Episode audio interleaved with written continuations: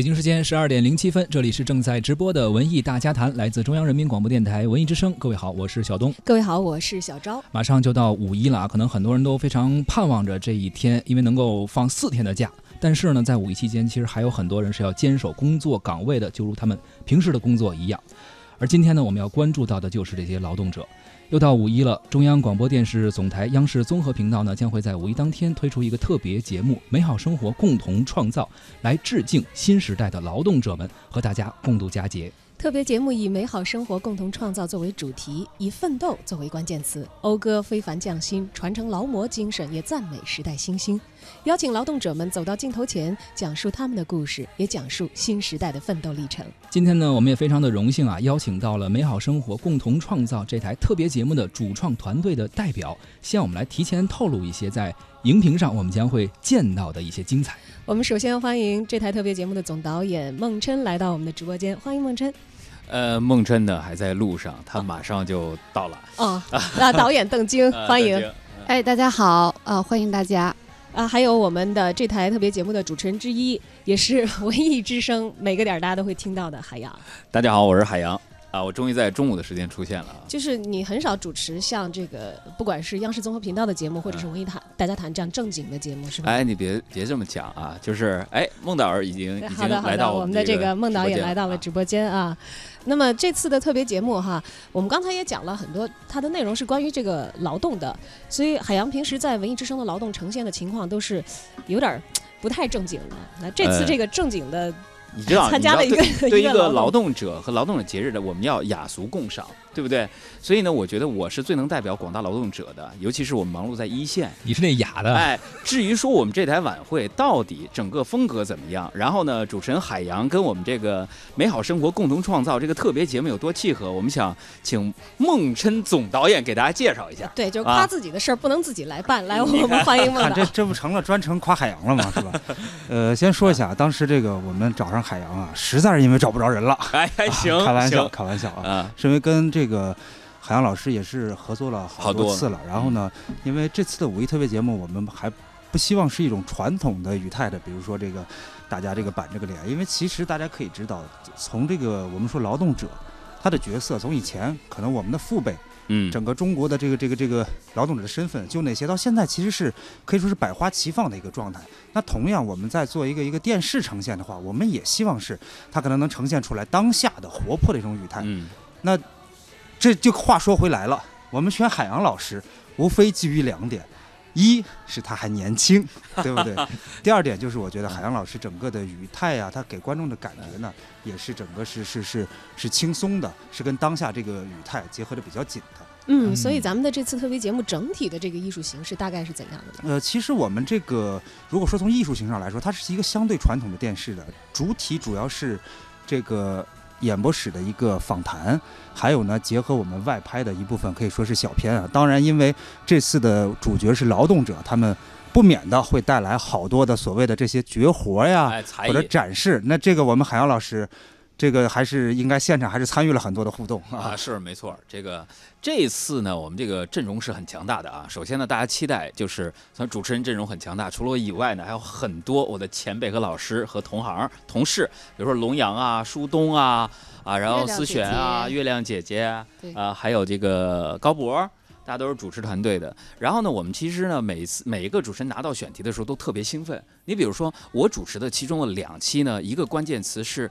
呃，这个时代的新职业，还有这个大庆油田新老传承的这个历史，然后呢，其他的选题呢，可以让邓导给大家介绍一下，都非常有意思。呃，我们这次呢，主要是也是选择了一些传统的行业的劳动者和一些新兴的劳动行业来为我们这次五一的节目来给大家呈现。啊，那我这次呢，我是作为一个板块导演呢，我们选择了这个石油工人。石油工人，大家一说就王进，石油工人一声吼，对，地球都要抖三抖，抖三抖。这一说就是铁人王进喜，有很多人小时候的偶像可能就是他。一说起来，你崇拜谁呀？他可能说：“哎，我崇拜王进喜，他就是进到那个泥浆里，啊，搅拌，然后呢，非常的敬业，非常的这个为了我们中国的石油的这个发展做出了自己的贡献。然后这次呢，又恰逢我们大庆石油发现六十周年。”五九年发现，然后到今年正好是一个六十周年的纪念，所以呢，我们也是选择了三代的这个铁人王进喜的这个他带领的的一个钢铁钻井队，一直延续到现在，已经是二十二十多人这个钢铁队了。所以我们这次选择了这三代人，他们的讲述会给我们带来，就是说从王进喜当年一直到我们现在当代的这个，我们已经实现了。等于说已经实现了铁人王进喜的三个愿望，第一就是要年进这个这个万尺啊，十二万，他就是说他钻井的一个深度到了十二万。然后第二，我们可能是要打造一个高水平的钻井行业。第三，就是说不仅要在我们的国内打井，呃，这个石油行业，我们要把这个石油打到国外去。讲述了非常多呃很好听的故事，这个海洋老师他自己也有一些心得体会，也也请他来再讲一讲。导演的任务就是时不时的把这个任务甩给主持人。我觉得 录制大庆油田那一期节目呢，我是特别特别的有共鸣的。我想跟听众朋友们分享一下，就是说在五月一号那天，我们应该是从中午的十二点十二点三十五、三十六分。三十六分开始播啊，大家一定记住这个时间啊，因为一开场我的节目就是第一期。为什么我要推荐这期节目呢？要给大家点悬念。首先，我们大家伙儿从小在语文课本上都知道铁人王进喜的故事。当时呢，打油的时候呢，发生了井喷，然后呢，为什么他跳进里边去呢？当时发生了些什么呢？而且呢，在我们十二点三十六分的时候啊，第一期节目会带来至少这个两到三个宝贝，这个宝贝是跟王进喜有关的。比如说，当时他跳进油井的那一瞬间，他在想些什么？他的身体状况是怎么样的？而那个宝贝，到现在来讲，还是整个大庆油田的一个图腾。可是这个宝贝可能有点脏，为什么是脏的呢？先哎，打住啊！我们适度剧透，因为这个还没有到上线播出的时间是。但是今天文艺大家谈呢，会有一些我们前期已经呃录制完成的嗯内容，呃，在在大家不看只听的情况下，对我们先来感受一下。好嘞，二零一七年十二月二十五日是钢铁幺二零五钻井队又一个值得铭记的日子。这一天，幺二零五钻井队在时隔四十六年后第三次登上年近尺十万米的高峰。二零一八年十二月二十七日，幺二零五钻井队队史上第四次年进尺突破十万米大关，也是二零一七年来连续两年进尺突破十万米。然而和过去相比，如今突破年进尺十万米更为艰难。复杂的定向井组使幺二零五钻井队施工难度升级，他们还要克服地层压力大、地下管网密、施工区块分散等现实困难，以及安全、环保、效益等多方面要求，既要快打井，又要打高质量井，考验和挑战格外严峻。然而，新时代的幺二零五钻井队并不惧怕这样的考验和挑战。像张兆启这样年轻的钻井男儿们迎难而上，依旧坚守在高耸的井架边。如今的钢铁幺二零五钻井队正以崭新的面貌迎接着每一次的挑战。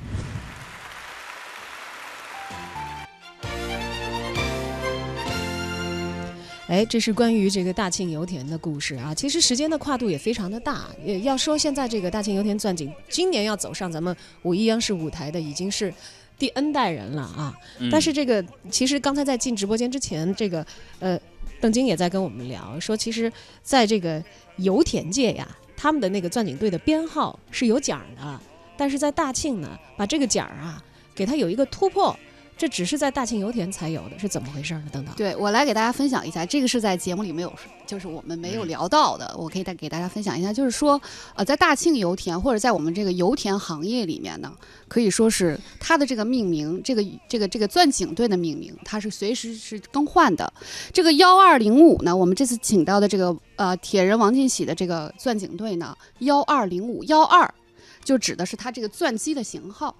钻机的型号，它可以打的深度是一千二百米。当时因为在那个条件下，我们国家的这技术水平还没有那么高，所以呢叫幺二。而零五呢就是这个机器的编号，所以这个它这个钻井队的名称就叫幺二零五。呃，但是随着这个时代的变化呢，其他的一些钻井队，他们的编号就是在升级换代。比如说我们现在这个最高级别的这个呃叫五零的这个钻机了，它的打打孔的这深度，打井的这深度会更深了。但是呢，为什么铁人王进喜的这个钻井队幺二零五没有更换这个编号，没有更换他钻井队的名称。三代呃，这 N 代的这些钻井队的人告诉我们，我们一一直传承着这个铁人王进喜的精神。我们进到这个钻井队，就有一种莫名的自豪感，特别的，就是有荣誉感。只要来到这个队的人，没有一个掉链子的。哎，没有一个人说是我，我就是苦了累了，我就想躲到一边去，从来没有。这个编号就是从头到尾一直保持到现在。他们说，如果我们还能继续传承下去的话，这个编号永远保留下来，永远是幺二零五。既是一种传承，同时还是一种激励。对对对对对，我就是跟他们在聊天的过程当中，就会发现他们的这种。这种好像这种铁人的精神已经渗透到他们的骨血里了，可以说海洋老师肯定也有也有体会。对，海洋刚才讲到说有一个物证，你说要说这个编号的话，这个不知道这个个中缘由的，就听见它可能还没有什么感觉啊，它是一种这个无形的东西。对，但是有形的东西还是给了海洋很大的震撼。有形的东西，比如说那天呢，呃，两个故事我是挺感动的。第一个故事就是我们大家伙都知道一个故事的前半部分，就是当年。大庆油田王进喜队长带领队员打出石油了，但是发生井喷了。你知道，如果发生井喷不及时的进行压井的话呢，马上会出现事故，而且事故非常非常的重大。这时候呢，咱们压井用的那些呃叫什么盐呢？我有点没记住，是没有的。手边呢只有这个水泥，水泥往这个油井里边一放的时候，会发生什么样的一个化学变化呢？小东。啊，化学学的怎么样？化学学的怎么样？它就凝固了，对吧？就是压井的时候，它就没有办法压住那个井。那凝固怎么办？那时候没有搅拌机啊，所以王进喜呢就第一个跳了进去，带领队员用身体来做搅拌机，做这个压井的工作。但是，请注意我这个但是啊，你在整个的过程当中，第一是比较危险的啊。第二呢，大家听到这个故事的时候就觉得啊，王进喜队长和队员真的是不怕死啊，为了这个石油事业做了很多贡献。但是我们只知道这故事的一半，到这好像就结束了。嗯。可是大家知道吗？当王进喜从油田里面出来的时候，他的鞋是脱不下来的。为什么？因为之前因为一些机器设备没有现在这么先进，他的腿是受伤了，再加上在油里边浸泡，他那个整个的靴子。就已经固定在他这个腿上，是硬拔下来的。所以那天现场大家会看到老队长双手捧着一双当年王进喜打了补丁、打了鞋掌的那双有点脏的靴子在现场，那个就是这个故事的后半部分。到后来。这个靴子就整成了这个整个油田界和大庆油田的一个精神的图腾。他说：“这个泥儿，我们都不舍得把它擦掉。”你看，我们在说到一段历史的时候，总是有文字的考证和实物，这有两方面。刚才我们说了幺二零五这个数字，现在又有这个故事，同时有这个东西，是最好的一段见证。是，还有第二个故事，嗯，就是王进喜队长当年有三个愿望，其中一个愿望呢，就是当年他来北京开会的时候，这外国人就说：“你们中国是贫油国。”当时呢，王进喜就怒了。节目里边我们应该还会有这段录音，就是说我们一定要把这个平油国的帽子摘了。而现在太平洋里去，甩到太平洋里去。而现在呢，不但甩到太平洋里去了，而且那天节目现场呢，还有我们海外钻井队的这个经理、平台经理跟我们讲，在海外他们多苦。比如说，我们现在在伊拉克已经有自己的这个油井了，那是艰苦的环境，但是。他们依然能够创造佳绩，为什么？我跟你说一个艰苦，在伊拉克早晚基本上五十多度，他们说一天喝一箱矿泉水，不撒尿。对，这可以补充一个细节。对，大家可能想不到，在伊拉克这些钻井工人最多的受到伤害叫什么？叫烫伤。嗯，叫烫伤，就是太热了，把这个井架什么的温度太高了，这几乎每个人都受过这个这个烫伤，而且。补充一个，就是他们的名字依然是打着咱们这个幺二零五钻井叫 DQ 幺二零五，对 DQ，DQ 什么意思呢？对大庆，对每个人把自己的。人生把自己的精力、把自己的青春，在非常艰苦的环境当中，不怕危险的贡献出来。但是大家其实共同凝聚的精神，它有一个统一的编号。对对。呃，这是让大家觉得可能都非常有荣誉感和这个有有历史责任感在肩的一件事情啊。当然了，这个我们的这个劳动者千千万万，除了像这个石油开采一样，这个有大编队，有这个国家编制，然后来进行训练和有很多这个重装的这个装备进行配合的一些工种之外呢，也有一些小而轻巧的，有一些。新兴的职业在我们的年轻人当中也是，呃，诞生了。我们接下来听到的这段录音呢，是一位名叫任文慧的，应该是九零后的青年吧？对，对对对，九零后，对对，来讲述他的从业的经历啊。训练那个飞机的时候出了一次问题，那飞的时候，我就一稍不留神，把那个飞机哎给撞树上了。撞哦，树上了对，啊！那飞机损坏特别严重，就是这一个无人机大概是多少钱？嗯，六七万块钱，相当于我们一家五口五年的生活费。那你把这个六万块钱人民币就砸树上了，对，那当时我的内心咯噔一下，我特别紧张和害怕。赶紧跑吧！我当时就特别后悔啊，来学这个无人机，我当时就心想，还不如不来了。之后，常书记来处理这个事儿了。他当时看到我啊，蹲在一个角落里，特别紧张，特别害怕嗯，啊。他看着我说啊，文慧，咱不能因为摔一台这个飞机啊，就丧失了信心。咱积累经验，只要你以后啊，老百姓你说说你喷的好，那你就是最棒的。当时听完这个话是吧？我内心就感觉有种当头棒喝的感觉。我觉得从那以后，我就再也没有出现过这种飞行事故的问题了。我觉得我们应该把掌声送给我们的常老师。哎，刚才这个年轻人人文会讲到的，他把一个无人机摔了，所以他是一个什么样的工种和职业？呃，其实，在说他工种和职业之前，我先卖个关子，我先讲讲他干这事儿之前那个状态。他其实是一个九八年很年轻的这么一个河南农村的一个小伙子，在这之前呢，他干过好多职业。他父母呢也觉得这个孩子吧，这个说平时学习也不好，早早的就就毕业了，然后呢也就不成器。其实对他是有一些失望的。直到他接触到这个职业，这个职业其实也是有个大背景，就是我们的脱贫攻坚背景。好多人组织咱们这些年轻的所谓的农村的这些年轻人啊，去参加新型职业农民培训。以前咱们可能想到的说，哎呀，学个养猪技术、养牛技术，他们学的叫什么呀？叫无人机飞手。这个无人机飞手啊，在这个农业里面，其实他们有一个专门的工作，就是做植保。以前我们海洋也试了，背着一个老式的农药喷洒箱、喷壶，对，三十多斤，三十多斤喷这个，现在我们都用无人机喷了，效率都是几十倍的提升。而学习这个东西，现在在我们这个国家市场缺口非常大。有一个官方的统计，我记得是说，可能在未来几年，整个这个植保无人机飞手这个缺口，可能国家叫十万人，哇！对，嗯十万人。但以前其实，在农村，就是如果去喷洒农药的话，是对人的身体伤害是比较大的一是的件是的是的事情啊。那现在有无人机的话，其实也降低了这个行业对于人的损耗。是不止，我觉得一是降低人的损耗，提升作业效率，更关键的，回到这个小伙子，他以前是一个父母也觉得这个这个这个不行，自己也没什么信心。现在他碰到了一个，因为他是每个村儿每个村儿转移着去喷嘛，说直到说那些老大娘拉着他的手就说河南话，这个小伙子种真肿 真种对，哎呀，他说那一刻就觉得自己好像真的能为别人做点事儿了。我觉得这个职业带给他的这种价值的实现的这种荣誉感还是很难得的。而且，其实我们从年轻人身上也可以看到这样的一种风貌哈。刚才他其实，在那个短短的这个采访当中讲到，说刚开始的时候，其实一上手就迎来了一个重大的失误，吧唧一下把全家人几年的这个生活费都摔下去了。那个机器大概是六万块钱一架，那个无人机。所以他嗯也讲到，其实在这个过程当中也得到了很多人的支持和帮助。对，是在这个情况下逐渐的克服了自己。实对是这样，就是呃，如果说是对他支持和帮助最大的人，就是说这个无人机队的队长，也可以说创始人，也是去扶贫的他们的一个书记书记，嗯对，叫常书记。